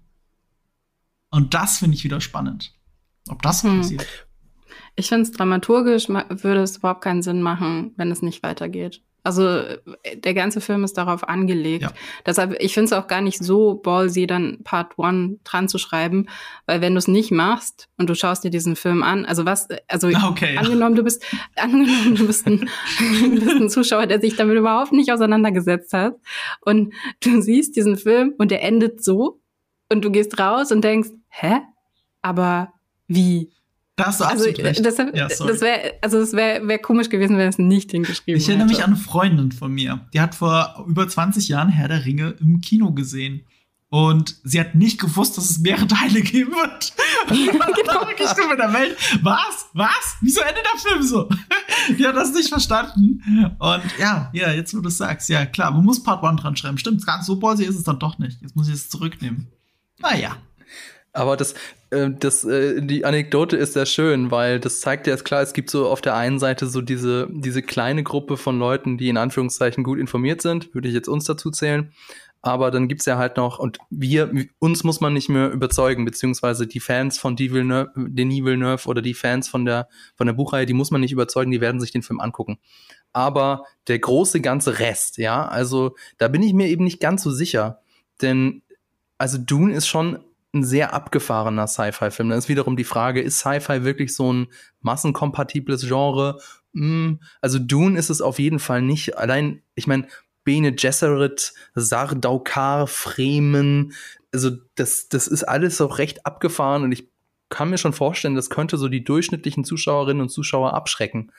Ähm, und da ist eben tatsächlich so ein mhm. bisschen fraglich, wie viel der dann tatsächlich einspielt und wie groß der wird. Also ich könnte mir schon so vorstellen, dass er vielleicht so viel einspielt wie Tenet, so 360 Millionen Dollar, aber naja, das, äh, ich, das, na, das hätte ich wahrscheinlich besser jetzt nicht sagen. Ja, wir machen jetzt Wetten. Weil, ich schätze über 500. 500 bis 800 okay. ist mein Tipp.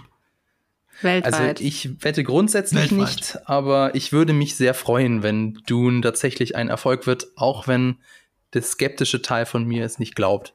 Aber selbst glaub, mit den also, 300, die du gesagt hast, ne, wäre das für Warner angesichts der Pandemie und äh, dem zusätzlichen HBO Max Release, glaube ich, immer noch ein Erfolg und genug für einen zweiten Teil. Ich denke, Laura enthält sich, oder? Ich war, bin mir nicht so sicher, weil ich glaube, es hat für mich ein bisschen was damit zu tun, ähm, wie sehr man ihm diesen Game of Thrones Stempel draufdrückt. Ja, das ähm, Und ich, ich weiß mittlerweile, ist Game of Thrones ist natürlich auch für manche ähm, das Gegenteil von einem Verkaufsargument. sondern eher ein Argument, dem Ganzen fernzubleiben. Aber je nachdem, wie man es verkauft und im Moment gerade, also so wie er angeteasert worden ist und so wie er auch gerade in der Kritik besprochen wird, ist es ja sehr viel, ähm, es ist der Star Wars, den der hätte sein können, oder es ist das Game of Thrones of Star Wars oder wie auch immer. Ähm, das, das hört man relativ viel. Und je mehr das in, je mehr das wiederholt wird und je mehr die Leute darüber sprechen, desto mehr Leute werden auch am Ende reingehen. Weil ich glaube, es hat einen unglaublichen, ähm, eine unglaubliche Anziehungskraft, einen Sci-Fi-Film zu sehen, der dieses, ähm, diese äh, soziale Kulturkomponente hat. Ja, also das ist ja das, was, was finde ich bei manchen Sci-Fi-Filmen ähm, ein bisschen fehlt, ja, weil es dann halt einfach irgendwie zu fantastisch irgendwo auch ist. Ähm, manche Sci-Fi-Filme haben das extrem und hier ist es halt, also hier, ja, ich weiß nicht, also ich, ich glaube, es hat was damit zu tun. Aber ich würde mich vielleicht dazwischen dann bei euch irgendwie mit 400 reinsetzen. Einfach, okay. just, einfach nur, weil es kann. Okay, gerne. Dann vielleicht noch, äh, würde ich sagen, kommen wir langsam zum Ende vom spoilerfreien Part. Vielleicht noch, also, ja gut, eine Empfehlung, danach muss ich nicht fragen, das ist ja klar. Aber ist denn der Film jetzt eigentlich so besser oder sch schlechter oder genauso gut wie der Film von 84, Marco? Was meinst du? Besser. Also, keine Frage. Ich habe eine Schwäche für den 84er-Film, aber das ist halt ähm, eine Mischung aus Trash und Faszination für die Stimmung, die Lynch erschaffen kann. Es gibt sogar zwei, drei Sachen, die ich in Lynch-Version fast cooler finde als in Villeneuves Version, aber weder das eine passt in das andere rein noch umgekehrt. Darüber müssen wir im Spoiler-Part reden. Das hat auch mit den Figuren zu tun. Ähm, Lynch orientiert sich an vielen Stellen, obwohl er sehr distanziert von den Büchern ist, doch sehr an den Büchern in ihrer Karikaturhaftigkeit des Bösen. Und das den Villeneuve deutlich subtiler und effektiver sogar. Hm. Ich habe zumindest mal in der Kritik gelesen, dass äh, Dune von 84 der der macht Spaß und der Dune von 2021, der ist düster und doof, habe ich tatsächlich in der Kritik gelesen. Kann ich jetzt nicht ganz so unterschreiben, aber ähm, nun ja, würde ich sagen, dann, dann beschließen wir damit den spoilerfreien Teil und kommen dann jetzt in den Spoiler-Part. Das heißt, wenn ihr schon äh, jemand gewesen seid und jetzt irgendwie in der Nachtpremiere drin wart, dann könnt ihr jetzt weiterhören. Ansonsten müsst ihr zum nächsten Kapitel vorskippen oder manuell vorspulen. Timecode in der Folgenbeschreibung. Ja, weil also Dune ähm, wird, gilt ja als Star Wars für Erwachsene und das ist ja, klingt cool, aber ist so ein bisschen so die Frage, was, was ist, was bedeutet das denn? Und da würde ich jetzt mal mit euch drüber sprechen, was ist denn Dune, beziehungsweise was ist Dune denn nicht? Und eine Sache, die Dune auf jeden Fall nicht ist, ist eine typische Heldengeschichte zumindest jetzt im ersten Teil könnte man schon sagen, naja, das ist ja doch so, schon eher so die, die Heldenreise beziehungsweise die Reise eines Überlebenden, nämlich von Paul Atreides. Aber ähm, so richtig, also auf das ganze Buch dann betrachtet, passt das dann nicht. Also, ähm, Marco, vielleicht kannst du das mal erklären, was meint, was, was, was heißt denn Star Wars für Erwachsene? es gibt sehr, sehr viele Parallelen. Also, das ist nicht ohne Grund, spielt George Lucas Star Wars auch in der Wüste. Das ist halt auch mit Lawrence of Arabia zu tun, aber hauptsächlich mit Dune eigentlich. Nicht umsonst geht es um Auserwählten. Es gibt so etwas wie Macht, die dafür sorgt, dass du Leuten sagen kannst, was sie tun sollen. Sie tun es dann einfach, wenn sie willensschwach genug sind. Ähm, es werden sehr wichtige Zwillinge irgendwann geboren. Es gibt einen Auserwählten oder auch nicht einen richtigen Auserwählten. Ähm, es gibt einen Imperator im Hintergrund, der für den ersten Film erstmal nicht so wichtig ist. Ähm, ja, damit ist es sehr Star Warsy, was das angeht. Aber das sind ja auch, das ist nur eine von vielen Quellen, wo sich George Lucas bedient hat. Und Star Wars spricht ein ganz anderes Publikum an und hat auch vor allem eine ganz andere Geschichte zu erzählen. Die ist ja uplifting. Star Wars ist immer uplifting. Star Wars gibt dir immer am Ende des Tages ein gutes Gefühl. Und das ist Dune nicht. Geht zum Beispiel um Kampf gut gegen böse ja. Der auch, das ist auch ganz klar zuordnenbar. Das böse Imperium und die guten Rebellen. Mhm. Sowas haben wir hier auch. Also es gibt die bösen Harkonnen, die bösen Harkonnen und die auf den ersten Blick guten Atreides. Also ist es doch eine typische Heldengeschichte, die da erzählt wird. Naja, das sind ja mehr, das sind mehr Grautöne, das ist mehr dieses politische. Weil er hat ja, Karkon sind äh, so oder so einfach karikaturhaft böse. Ich glaube, sowohl bei äh, Frank Herbert's Dune als bei Lynch's Dune, als auch, ja, bei Villeneuve auch. Sie sind karikaturhaft böse. Sie sind einfach böse, weil sie böse sein müssen. Ähm, aber die Umstände dieser Welt sind ein bisschen anders, weil das Spice ist halt wichtig für das Universum. Die Atreiden würden es ja abbauen.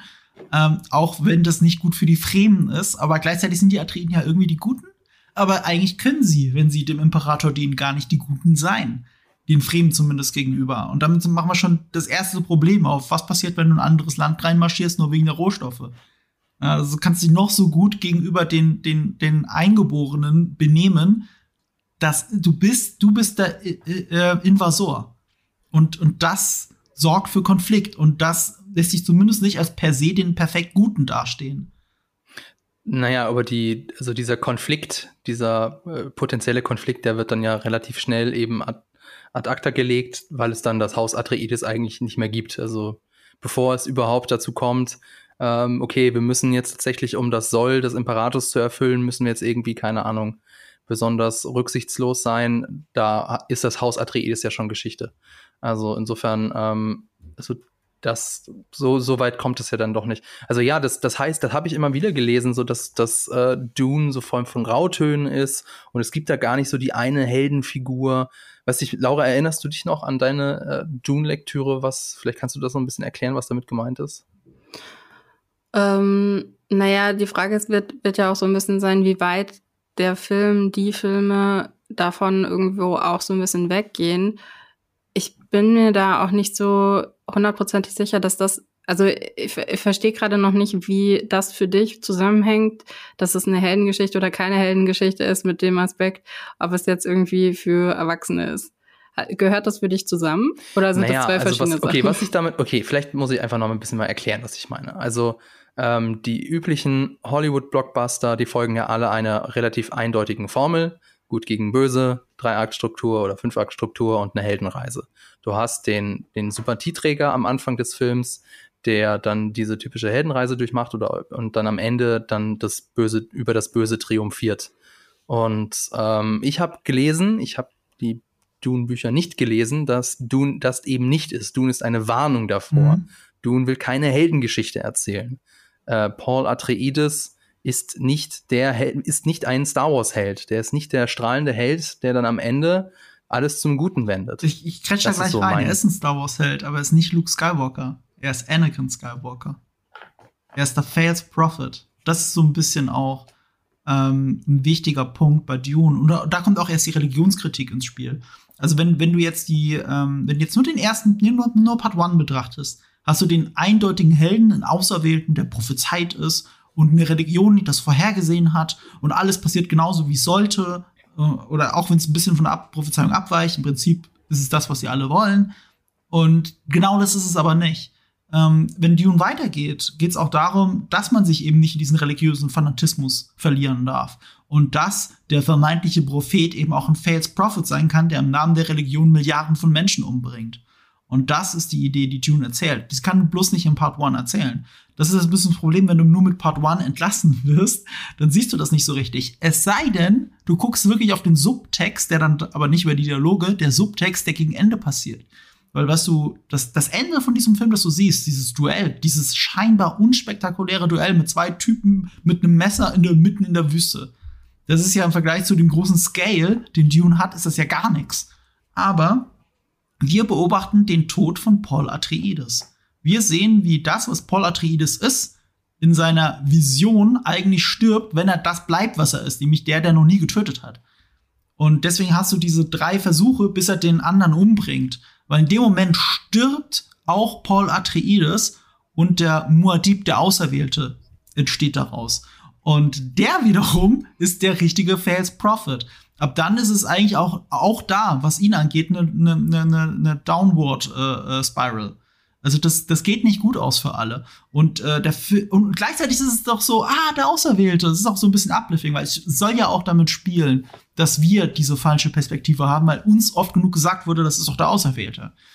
Und äh, ja, das finde ich eigentlich ganz spannend. Und dann ist mir auch am Ende von dem Film aufgefallen, dass sich die Farbkorrektur leicht geändert hat. Ich weiß nicht, ob euch das aufgefallen ist. Mit dem Tod von Paul Atreides, mit dem symbolischen Tod von Paul Atreides, ändert sich die Farbkorrektur. Du hast dann dieses leicht entsättigte, geht so ein bisschen weg und der Himmel ist auf einmal türkis. Also ich weiß nicht, ob also vielleicht ist das nur mir aufgefallen oder ich habe es so gesehen und das ist gar nicht so. Im Rest vom Film ist auch ab und zu der Himmel türkis. Aber da war es wirklich so, so ein bisschen wie bei den Postern von Dune, dass der Himmel auf einmal nicht mehr ganz blau oder so, so grau war, weil vieles in dem Film ist irgendwie grau und grau, sondern die Farbe war ein bisschen anders, die Gesichtsfarbe hat sich verändert, die Farbkorrektur deutet auch schon an, dass sich hier ein deutlicher Wandel ähm, vollzogen hat und jetzt eigentlich Part 2 beginnt und dann hört der Film auf. Für mich war das eigentlich noch deutlicher in ähm, Rebecca Fergusons letzten Blick. Was war ihr letzter Blick? Wen hat sie nochmal angeschaut? Paul, ne? Ja, sie schaut ja. ihm so hinterher. Ja, sie hat gesehen, dass es nicht mehr ihr Sohn ist. Mm. Es ist nicht mehr der gleiche, war auf einmal ein Anführer. Also es fällt so ein Schatten, es fällt so ein mhm. Schatten über ihr Gesicht rüber, ne? Und ähm, und da kriegst du sofort irgendwie schon so ein, so ein Bauchgefühl, wo du so denkst, oh, okay. Aber ja, ich meine, also das mit der Farbkorrektur ist mir so nicht aufgefallen. Ähm, ich habe es eher gefühlt. Mhm. Also für mich, das ist, äh, und jetzt sind wir wieder näher bei Game of Thrones. Ähm, es ist halt auch so eine Daenerys-Geschichte, ne? Ja. ja. Also da sind wir sogar noch näher irgendwie dran als jetzt an, an Anakin unbedingt. Aber ähm, ja. Also, Interessant, dass du das ansprichst, weil mhm. ähm, eine der Kritiken an Game of Thrones beziehungsweise an der Serie Game of Thrones war ja auch, dass äh, Danny im Prinzip so der White Savior Trope ist. White Savior mhm. Trope bedeutet, du hast äh, irgendwelche unterdrückten Ureinwohner oder Menschen, die nicht weiß sind und dann kommt von außen eine weiße Figur, die aufrecht und gut und die richtigen Moralvorstellungen vertritt und die befreit die dann. Das ist der White Savior Trope. Ähm, ich, ich, erinnere mich da an die eine Szene aus Game of Thrones, wo dann Daenerys die Sklaven befreit und dann äh, geht sie durch die Menge und alle wollen sie so berühren und dann fährt so die Kamera nach oben und du siehst sie mit ihren blonden Haaren und der weißen Haut in einem Meer von dunkel heutigen beziehungsweise dunklerhäutigen Menschen. Und das ist so eigentlich so der White Savior Trope. Und das ist auch ähm, Dune vorgeworfen worden im Vorfeld. Und ja, das ist so, also auf der einen Seite geht natürlich diese Kritik an, an dem Dune Buch beziehungsweise an dem Film komplett vorbei, weil darum geht's ja nicht. Auf der anderen Seite irgendwie ja schon, weil Paul Atreides ist ja wieder jemand, also ein weißer Dude, der halt von außen kommt und die Fremen ähm, sind halt so die, stehen so ein bisschen so für die Ureinwohner und die dann wieder von, von einem Außenseiter, von einem weißen Außenseiter ähm, ja, befreit werden von dem Joch der Kolonialisten. Das ist natürlich insofern ein bisschen schwierig, weil wir wissen ja noch nicht die ganze Geschichte. Es geht ja noch weiter in einem zweiten Teil. Aber so wie die Geschichte, es ist ein bisschen unfair, die Geschichte jetzt so zu bewerten, weil wir noch gar nicht wissen, wie es weitergeht. Aber zumindest für den ersten Teil kann man schon verstehen, woher die Kritik kommt. Oder könnt ihr das nicht verstehen, woher die Kritik kommt? Ja, die kommt halt von Leuten, die nicht wissen, wie es weitergeht. Aber das ist ja das Effiziente an der Geschichte. Du kriegst halt die White Savior-Geschichte und es, Und turns out, du solltest hättest eben nicht an den glauben sollen und so funktioniert die Welt nicht. Und äh, Chani, also sein, sein, seine, seine, ähm, sein Love Interest, sein prophezeites Love Interest, das er in den Träumen sieht, ist in diesem Film ja sogar dunkelhäutig und da die Kinder von den beiden, die zufälligerweise Zwillinge sind, wie Luke und Leia, ähm, dass die eigentlich diejenigen sind, die dann die Welt retten und demzufolge ja gemischtrassig sein müssen, äh, sich das ganz um. Dieses White Savior Trope. Aber natürlich müsste die Geschichte erstmal so weit gehen. Mhm. Witzigerweise sind die Fremen, ähm, wenn ich das jetzt richtig im Kopf habe, das sind auch gar keine Ureinwohner. Nee, das also sowieso das nicht. Halt, also die sind ja also, genau wie jeder andere, nur halt vor tausend Jahren, glaube ich, gestrandet. Genau, das ist halt, das sind irgendwie religiös Verfolgte gewesen, die sich dann da sesshaft gemacht haben, insofern. Naja, aber du hast es nochmal, dann vielleicht wollte ich über was anderes reden, und zwar über die Figuren des Films, vielleicht auch ein bisschen äh, kritisch zu werden. Denn ähm, wenn ich jetzt mal so mir das mit anderen Filmen vergleiche, es gibt in Dune keine Figur, mit der ich wirklich mitgefiebert habe. Ähm, es war jetzt keiner dabei, wo ich sage, okay, das ist jetzt wirklich der absolute Sympathieträger. Äh, zum Beispiel vor allem auch Paul ist jetzt in dem ersten Teil ziemlich blass geblieben. Es ist eine Figur, die vor allem von den Ereignissen mitgerissen wird. Äh, also, wie war das bei euch? Hat euch das, ist euch das auch irgendwie aufgefallen? Hat euch das gestört oder eher nicht so? Ich fand, ich fand das nicht, dass er blass geblieben ist. Also ich finde das noch mal kurz irgendwie auch, ähm, um da eure Argumentation vorher mit reinzunehmen, White, White Saviorism. Ähm, ich bin mir nicht sicher, ob das immer, ob das immer stimmt, ne? Dass nur weil man es dann eben am Ende aufbricht, dass es dann trotzdem eine Legitimation ähm, für die Geschichte ähm, gibt. Äh, ich denke da an Danny Villeneuve's ähm, Blade Runner wo es ja auch eben um, ähm, um Frauenfiguren geht und ähm, um Sexismus geht und es halt so hingestellt wird und ähm, am Ende dann eben nicht gebrochen wird oder weitergeführt wird und damit eigentlich in die bestehenden Klischeebilder eingezahlt wurde. Ähm, das ist ja auch eine Kritik, die Blade Runner eben vorgeworfen wurde, mehrfach. Und ähm, ich verstehe nicht, dementsprechend. Was naja, wenn du, wenn du ähm, einen Film machst, der kritisieren soll, dass Frauen als objektifiziert werden und du objektifizierst Frauen weiterhin, um das zu zeigen und brichst es dann aber am Ende nicht, um dann halt eben ähm, noch mal einen Schritt weiter zu gehen, dann ist halt, dann ist die Kritik daran natürlich, ja, okay. Also wie, inwieweit hast du jetzt gerade irgendwie einen äh, wichtigen Beitrag zu dieser Diskussion geleistet? Also gerade wenn man sich hinstellt und auch sagt, irgendwie, das ist halt einer der ähm, Kernaspekte des Films. Und jetzt zurück zu ähm, Dune. Ähm, auch da finde ich sehr spannend, wie das jetzt halt eben im zweiten Teil, wenn der zweite Teil kommt, wird das, wie das da eben nochmal aufgebrochen wird oder wie das dann erzählt wird. Und wir müssen ja auch immer im Hinterkopf behalten, dass wir hier teilweise von Vorlagen sprechen, die halt einfach schon alt sind, ne? Ähm, und wo, wo es ja trotzdem auch irgendwo Sinn macht, nochmal mit einem neuen Blick da drauf zu schauen. Und das ist ja das, was jetzt im ersten Teil irgendwie auch schon teilweise passiert ist, dass da eben teilweise irgendwie Sachen aufgegriffen worden sind und dann eben irgendwie auch ähm, genauer hingeschaut worden ist. Deshalb, ich, es wird spannend. Also ich bin mir nicht sicher, ähm, ob wir da jetzt schon was, ob wir da jetzt sowieso, also ich, nee, also was heißt, ich bin mir nicht sicher, ich bin mir sicher, dass wir noch kein Urteil darüber fällen können, im Moment gerade zu diesem Zeitpunkt. Und jetzt wieder zurück zu ähm, dem Protagonisten, ob der Plus war und ob wir uns mit ihm identifizieren können. Ich finde schon. Und, und zwar sind das so kleine Sachen. Ähm, zum Beispiel, dass er sich hinsetzt und wirklich versucht, ähm, also ehrliches Interesse an der Kultur zeigt von den Fremen ja, weil er, will das verstehen, er versucht es zu verstehen. Und klar äh, gibt es ähm, dann so mystische Elemente, dass dann halt irgendwie gesagt wird, okay, wird unser eigenes Equipment ähm, kennen, obwohl ihm das keiner erklärt hat. Da kann man jetzt eben drüber diskutieren, hat er das wirklich, ähm, hat ihm das wirklich keiner erklärt oder hat er sich irgendwie vorher so weit darüber irgendwie ausgebildet, ähm, weil er ja auch nicht so viel zu tun hatte, scheinbar sonst irgendwie außer in seiner Kammer zu sitzen und Videos zu gucken. ähm, äh, dass das wirklich was Mystisches an, an für sich hat? Oder ist es eigentlich, ähm, ist es wirklich sein Bestreben, ähm, auch ein guter Anführer zu sein. Das ist ja auch, ich glaube, das ist ja das, was ihn irgendwo auch so ein bisschen antreibt die ganze Zeit. Ne? Also ich möchte eigentlich ein guter Anführer sein, ich möchte gerne ein guter Mensch sein. Und ähm, deshalb, ich kann mich mit dem schon identifizieren zu diesem Zeitpunkt. Also ich bin schon sehr daran interessiert, wie seine Geschichte weitergeht und ähm, stimmt dir dann nicht so hundertprozentig zu, dass er sehr blass ist. Ich kann mich auch mit, mit Lady Jessica auf eine gewisse Art und Weise identifizieren. Ich will auch wissen, was mit ihr passiert. Das sind ja so die zwei Protagonisten. Ich fand es ein bisschen schwierig. Also sie hat, sie ist an einigen Stellen im Film so in Tränen ausgebrochen. Und das war für mich nicht immer, ich will nicht sagen nicht nachvollziehbar, aber an einigen Stellen, es war ein bisschen too much manchmal. Weiß nicht, sie ja, ich weiß, da was ein du bisschen meinst weinerlicher, Anfang, als ja. er eigentlich ist. Ja, das, und, und da hatte ich teilweise, da, da war, war mein Gefühl so, ist das wirklich was, was aus ihr herauskommt? Ist es eine Erwartungshaltung?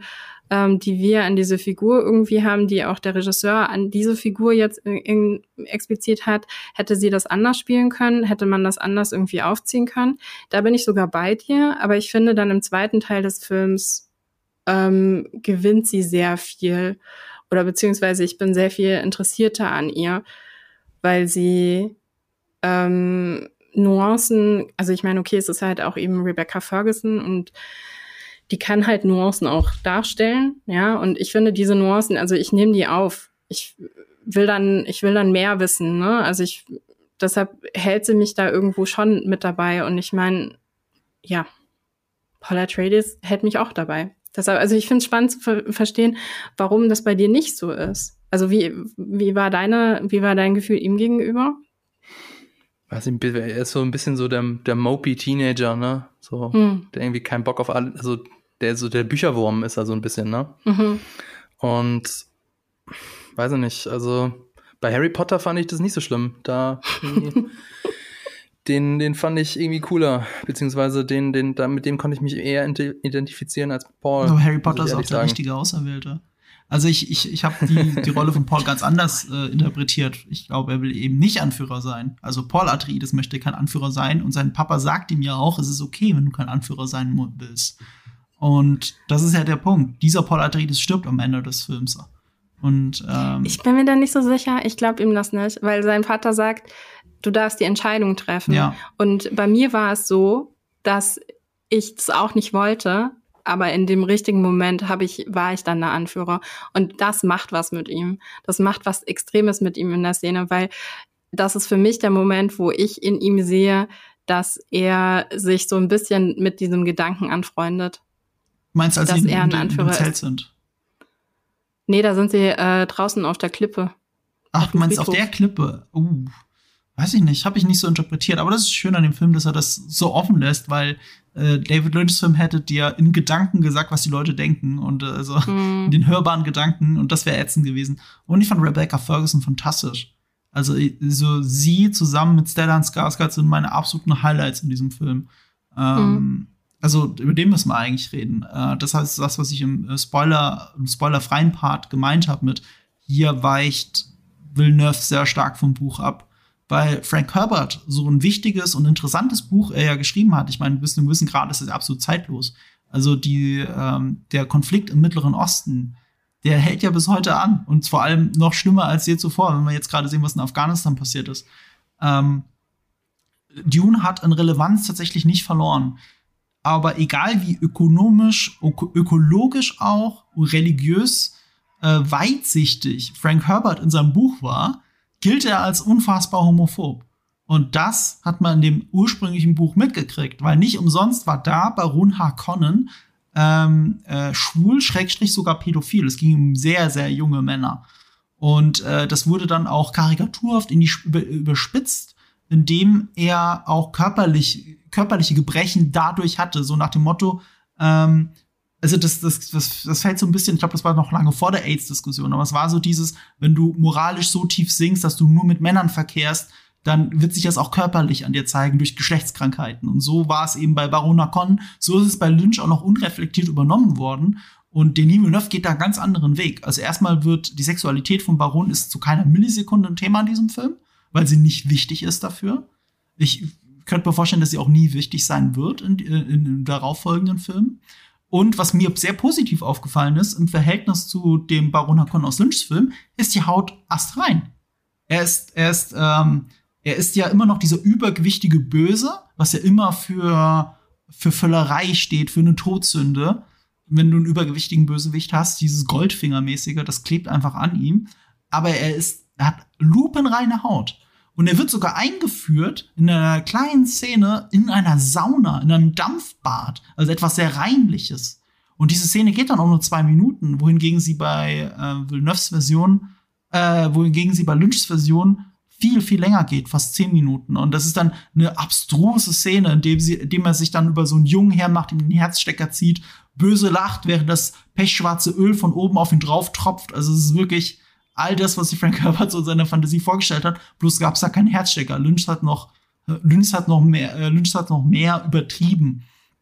Und das braucht alles Villeneuve nicht. Er braucht da einen Stellan Skarsgård, der in seinem Fettsuit in einem Dampfbad sitzt und drei Sätze sagt. Und damit ist es etabliert. Und das finde ich großartig. So wie ich den gesamten Cast von diesem Film einfach nur großartig finde. Finde, da gibt es nichts auszusetzen. Obwohl es alles bekannte Gesichter und Stars sind, sehe ich in fast niemandem den Star. Ich sehe nur die Figur, die er spielt. Das stimmt. Einerseits, ich, ich bin da auch komplett bei dir, dass diese Szene mit Stellan Skarsgård für sich, für sich unglaublich stark ist. Aber man darf auch nicht vergessen, und da sind wir wieder bei den Dialogen, dass die natürlich, dieser Weg dorthin wurde sehr geebnet durch Informationsdialoge. Wir wissen schon so ein bisschen was über ihn. Wir wissen schon, äh, wie wir ihn einzuschätzen haben durch Dialoge. Ja. Und deshalb kannst du die Szene auch so kurz halten. Ja. Die Frage ist halt, warum musste man sie so lange machen? so am Anfang, ne? Also bei, bei Lynch. Mhm. Ähm, deshalb, ja.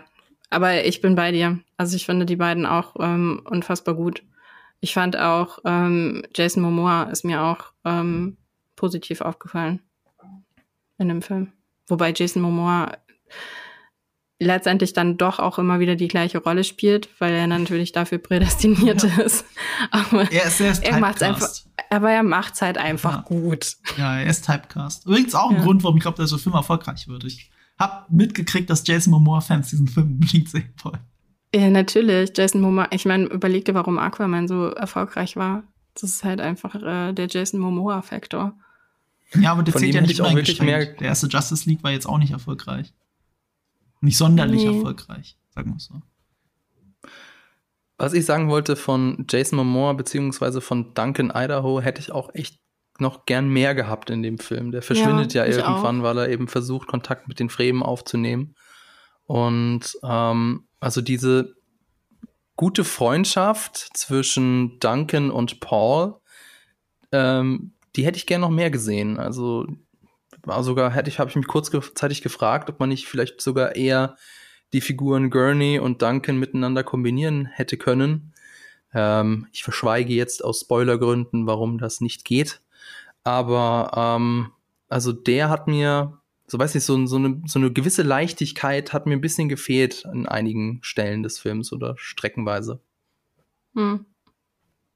Die wird aber ironischerweise auch wirklich nur durch Gurney und Duncan Idaho verkörpert, die Leichtigkeit. Und die kommen halt beide sehr wenig vor in dem Film. Leichtigkeit durch Gurney? Ja, er, er also, ist doch der, der, Gurney, der, der, so, hat zwei Gags fallen mir sofort ein. Smile. Ja, aber das ist sehr, sehr, und, und das ja, andere genau, ist, als, als äh, Javier Bardem dem äh, Leto Atreides vor die Füße spuckt, dann, dann fühlt ja. sich Gurney auch, will sofort handeln. Also insofern ist er für mich ein großer Teil von zwei der besten Gags in dem Film. Na gut, okay, aber ich würde jetzt die Figur des Gurney Halleck beziehungsweise Josh Brolin jetzt nicht als einen ähm, sehr humorvollen, äh, also strahlenden, das habe ich auch nicht gesagt. Geladene, gesagt, der nee, aber so, das wollte ich sagen. Das wollte ich sagen. Er ist für die Leichtigkeit mit zuständig, für die Leichtigkeit, die es gibt. Okay, naja. Ähm, auch sehr interessant, von dem beeindruckenden Cast bleibt dann ja für Part 2 nicht mehr ganz so viel übrig. Also einige sterben, viele sterben. Auch äh, ja, der General äh, Herzog Leto Atreides, mhm. Atreides, was ich sehr schade finde. Ich bin da sehr gespannt, ob sie dann für den zweiten Teil, falls es einen zweiten Teil geben wird, dann auch den Cast in irgendeiner Weise erweitern werden. Müssen sie ich ja. weiß nicht. Eine wichtige ja. Rolle gibt's in diesem Film nicht. Veit, Veit Harkonnen, der geliebte Neffe vom Baron, also quasi der geliebtere Neffe als Raban, die Bestie. Und äh, das ist, der ist quasi das Gegenstück zu Paul. Also ähnlich alt. Äh, er war, glaube ich, auch prädestiniert, der Auserwählte zu sein. Das war die Idee von dem Bene Gesserit, wenn ich es richtig weiß. Dass Veit Harkonnen äh, der Auserwählte sein könnte, also die Zucht dahin. Deswegen sind ja mhm. die ähm, Harkonnen mit den Atreiden verwandt. Deswegen ist ja der Baron der Cousin vom Leto Atreides, wegen dieser Linie den Auserwählten zu züchten. Und aus, wenn ich es richtig weiß, ist aus dieser Linie auch eben auch Phaedrakonnen. Und ähm, das ist so das, die eine Casting-Entscheidung, die mich jetzt interessieren würde, wen der nie Villeneuve im Hinterkopf hat oder, oder vielleicht sogar schon gefragt hat oder wirklich überhaupt noch gar keine Ahnung hat, wer das sein wird. Aber das ist so eine so wichtige Rolle. Das ist so, als wenn man, keine Ahnung, überlegen müsste, wer spielt jetzt den jungen Darth Vader? Oh, es ist Hayden Christensen. Hm. Gibt es vielleicht jemanden, der noch cooler ist in dieser Rolle? Hm. Neville Longbottom von, von Dune. Der könnte, äh, ja, der Darsteller von Neville Longbottom, der könnte das sogar, glaube ich. Ich überlege gerade, aber der ist zu alt, oder? Ja. Nee. Ich glaube, zu alt? Glaube ich nicht. Ich, ich google Die sind noch nicht so alt, oder? Die Frage ist, was macht der eigentlich? Äh, wahrscheinlich noch Spielt Fan Conventions abhängen. Ja. Ähm, Matthew Lewis heißt der. Und der ist 32. Naja, gut. Ja, deutlich älter als Chalamet, du hast recht. Schon deutlich älter, ja. So. Also insofern, der wird wahrscheinlich eher nicht. Ich habe ja einen Favoriten, den ich gerne hätte. Erzähl. Weil Timothy Chalamet Paul Atreides ist. Er hat das schon mal gegen einen anderen Schauspieler als also als er schon mal einen König gespielt hat, gab es einen anderen Schauspieler auf der Gegenseite. Das war nämlich Robert Pattinson in The King auf Netflix. Und ich hätte gerne Robert Pattinson als Fate Harkonnen. Passt nämlich auch, also generell muss es tatsächlich ein gut aussehender Schauspieler sein, weil das war so die oh Idee dahinter. Fate Harkonnen ist, ist quasi der eine handsome Typ, den es bei den Harkonnen gibt. Das sind ja alle. Dein Guy Crush auf Robert Pattinson ist nicht mehr kontrollierbar. Ich sag's dir. Robert ja, vor allem ist Robert Pattinson noch älter. Der ist ja noch mal ja, ein eben, Stück ja, älter. stimmt. Ja, aber, aber der, der, sieht ja zehn Jahre jünger aus, als er ist. Das war der ja das Witzige Harry hier Potter, der bei The Batman, wie oft ich unter dem Trailer gelesen habe, ja, äh, der ist ja viel zu jung und so weiter. Christian Bale ist der einzig wahre Batman. Christian Bale war jünger als Robert Pattinson, als er den Batman-Umhang sich umgehängt hat. Es sieht halt nur älter aus, Christian Bale. Und Robert Pattinson sieht halt jung aus. Christian Bale hat halt auch mehr Muskeln, deshalb sieht er älter aus. Hm. Ja, Robert Pattinson hat, hat alles was mit Körperumfang also zu tun, das Alter in unseren Köpfen. Naja, dann bin ich auf jeden Fall gespannt, was, äh, was da noch auf uns zukommt. Ich wollte noch ein bisschen über das Ende des Films reden, denn ähm, haben wir jetzt auch schon die ganze Zeit so ein bisschen angedeutet. So ganz offensichtlich ist es nur der Auftakt zu noch einer größeren Geschichte, denn ich glaube, es ist wirklich so, der letzte Satz im Film ist, ähm, This is just the beginning oder so. Also Chani sagt sowas. Und dann sehen wir eine Figur, die auf einem Sandwurm reitet. Und also ich bin tatsächlich, muss ich gestehen, ein bisschen unterwältigt aus dem Film rausgegangen. Also es war mir natürlich schon klar irgendwie, dass der Film jetzt nicht damit endet, dass äh, die bösen Harkonnen einen auf den Sack kriegen. Aber trotzdem war ich irgendwie ein bisschen enttäuscht, muss ich leider sagen. Ich weiß nicht, wie, wie ging es euch? Wie hat euch so das Ende des Films gefallen? Ich mochte das Ende voll gerne. Ich mochte, also auch schon mit dem, mit dem Kampf, der davor war, weil es halt einfach für mich eigentlich was fast schon Befreiendes hatte, dass es halt einfach mal nicht irgendwie die riesen Raumschiffe im Weltall sind, die irgendwie aufeinander prallen und vom Himmel fallen und so. Ähm, und die Pferde, die da drauf rumreiten dabei. Ähm, sondern dass es halt einfach so was Simples ist, so was, ähm, wo etwas von einem Menschen gefordert wird. Also ich, und was eine Veränderung auslöst und in dem Menschen eine Veränderung auslöst, in dem Menschen um ihn herum eine, eine Veränderung auslöst und dann für mich waren diese Blicke, die dann zwischen den verschiedenen Protagonisten, Protagonistinnen hin und her geworfen werden am Ende, war so das, was mich dann irgendwie aus diesem Film so rausgetragen hat. Und dementsprechend bin ich mit einem sehr positiven Gefühl da rausgegangen. Also nicht positiven Gefühl im Sinne von jetzt wird alles gut, sondern eher im positiven Sinne irgendwie, dass ich rausgegangen bin und, und ähm, ähm, sie mich nach der Pressevorstellung gefragt haben, irgendwie so, ja, und wie fandst du so? Und nicht nur so, das war ein ganz schönes Brett. so der erste Satz. Du wirst jetzt zitiert auf der DVD-Packung. Ja, genau. Oh, das war ein ganz schönes Brett. Das war ein ganz schönes Brett. Ja, aber ich bin ganz bei dir. Ich finde das so schön unspektakulär, das Ende. Vor allem, wenn man ja, man wusste ja, worauf das hinauslaufen muss. Er joint jetzt die Fremen. Im Buch gibt es dann einen ein bis drei Jahres Zeitsprung oder sowas. Also perfekter Zeitpunkt. Mir war klar, dass es darauf hinausläuft. Und ich war sogar überrascht von dem Ende, weil sie eben mit diesem Ende den Fall von Paul Atreides zementiert haben. Deswegen, das, deswegen fand ich das Ende sogar ziemlich stark, überraschend stark. Hm. Und äh, das, aber auch bezeichnend für den Film, dass es eher so auf einer metaphorischen, symbolischen Ebene passiert. Und das Oberflächliche ist halt, zwei Dudes kämpfen gegeneinander mit einem Dolch in der scheiß Wüste. Ich weiß auch nicht. Es mag vielleicht daran liegen, dass ich äh, eine ziemlich schwere Zerrung im Bein hatte und mir nach einer halben Stunde gedacht habe, oh, mir tut alles weh, hoffentlich ist der Film bald vorbei. Das kann natürlich sein, dass. Ja, und dass Star Wars halt. Star Wars hm? hat dich einfach so zerstört. Oder, oder, oder vielleicht auch Star Wars, ja. keine Ahnung. Also das, äh, ich muss irgendwann, wenn diese blöde Zerrung endlich mal ausgeheilt ist, was hoffentlich irgendwann auch der Fall ist, und ich dann äh, zweieinhalb Stunden im Kino sitzen kann, ohne Schmerzen zu haben, werde ich mir den Film nochmal angucken, hm. falls er dann noch im Kino läuft. Ähm, also ich, ich merke schon, ich bin hier in der Unterzahl, was das Ende anbelangt. Bin offensichtlich jemand, der doch am Ende Krach, Bung, Peng braucht um dann am Ende äh, irgendwie mit einem guten Gefühl aus dem Kino rauszugehen. Wobei, bei Herr der Ringe, ja, ich weiß, ich ziehe diesen Film immer den Podcast rein, aber ich äh, weiß nicht, da ist es ja auch so, am Ende ist irgendwie nichts erreicht, im Gegenteil, die Gefährten sind geschwächt, äh, Gandalf ist tot und dann werden sie sogar noch getrennt und trotzdem fühlt sich das Ende anders an, irgendwie befriedigender, aber das, das mag auch sein, dass natürlich da jetzt irgendwie mir da die Erinnerung ein, ein Streich spielt, weil ich habe das natürlich, ich kann das ja jetzt nicht mehr trennen von Teil 2 und 3. Ich weiß ja, wie es aussieht. Großer Unterschied. Herr der Ring ist ja uplifting ja. wieder. Ja. Und das ist halt Dune nicht.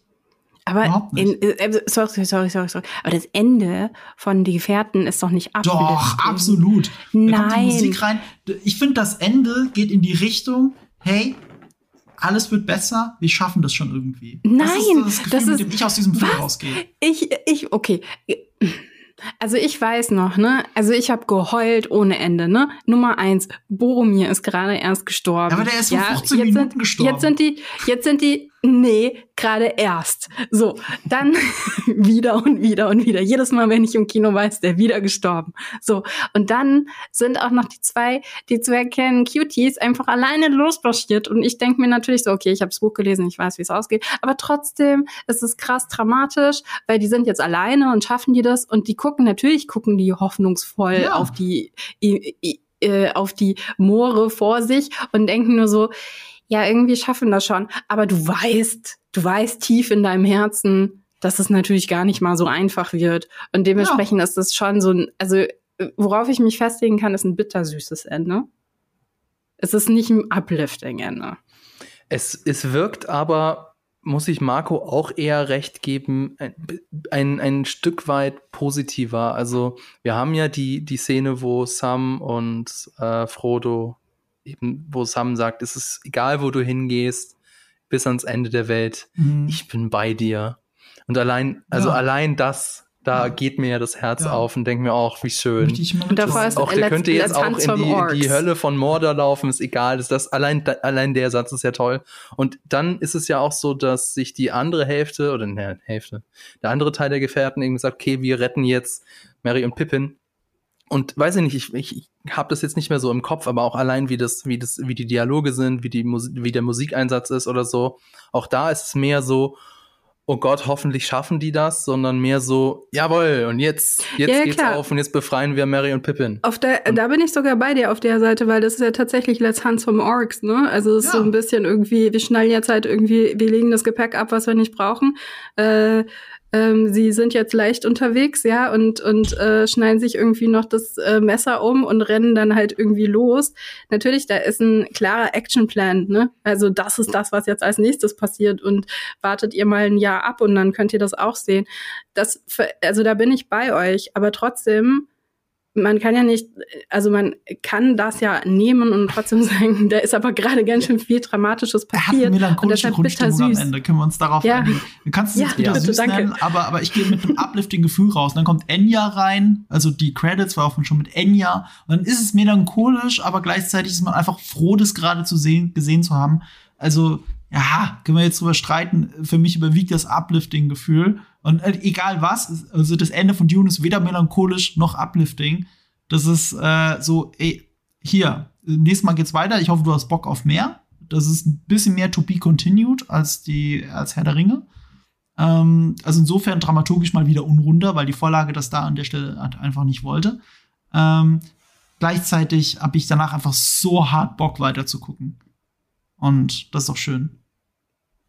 Also, ich glaube, ein Grund ist hm? auch, dass ich bei Herr der Ringe kann ich so, also weiß ich, was jetzt kommt. Es ist, ist ja wie ein Cliffhanger, so, ja. Also äh, Plot, Plotpoint A, Plotpoint B, beziehungsweise Storystrang A, Storystrang B. Beide haben ein klares Ziel.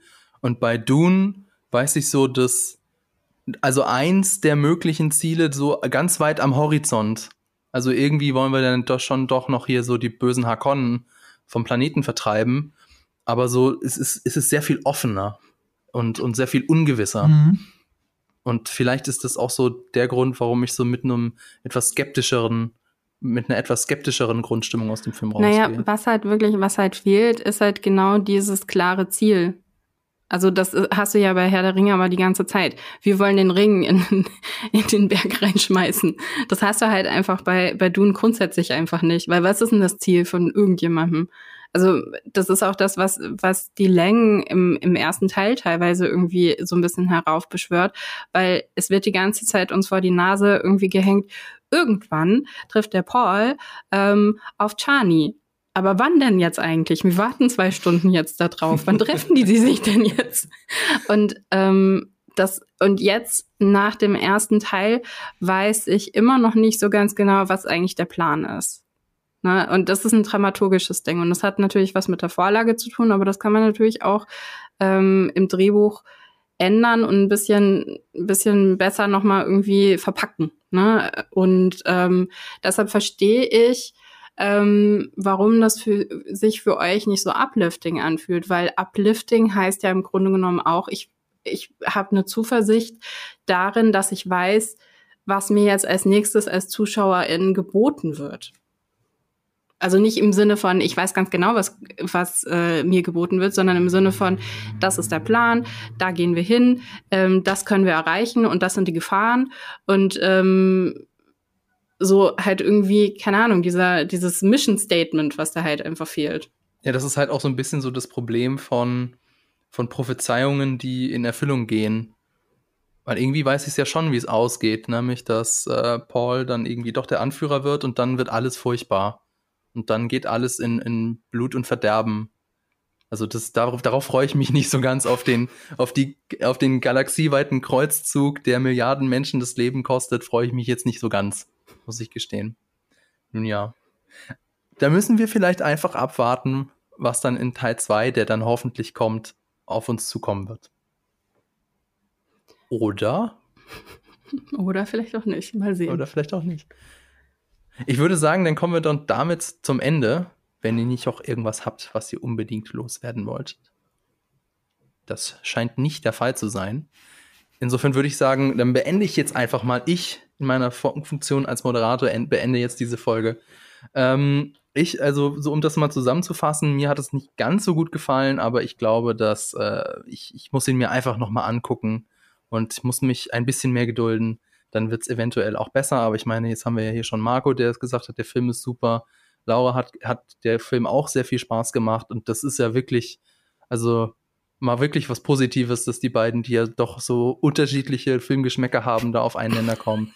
Markiere ich mir gleich rot im Kalender. Die sind halt Super. Kinofans und das ist ein ja. Film fürs Kino. Das ist wirklich so, geht Kino. da rein. Das gerade die beste Achterbahn ist gerade in der Stadt und ihr habt jetzt die Chance. Geht rein, wirklich. Genau Also wirklich, das war's für diese Folge. Ich hoffe, es hat euch gefallen. Lasst uns doch einen Kommentar da. Schreibt uns eine Rezension bei Apple Podcast oder folgt uns bei Spotify. Damit würdet ihr uns sehr helfen. Ihr könnt uns auch eine Mail schicken an sprich mit uns at jellyfish.com. Vielen Dank fürs Zuhören. Vielen Dank auch an Laura und Marco. Danke an das Team im Hintergrund und natürlich an Vodafone. Geht ins Kino, wenn ihr geimpft seid und wenn ihr dabei eine gefährliche Wüste durchqueren müsst, dann lauft ohne Rhythmus, um nicht den Sandwurm anzulocken. In diesem Sinne, ciao, ciao und bis bald.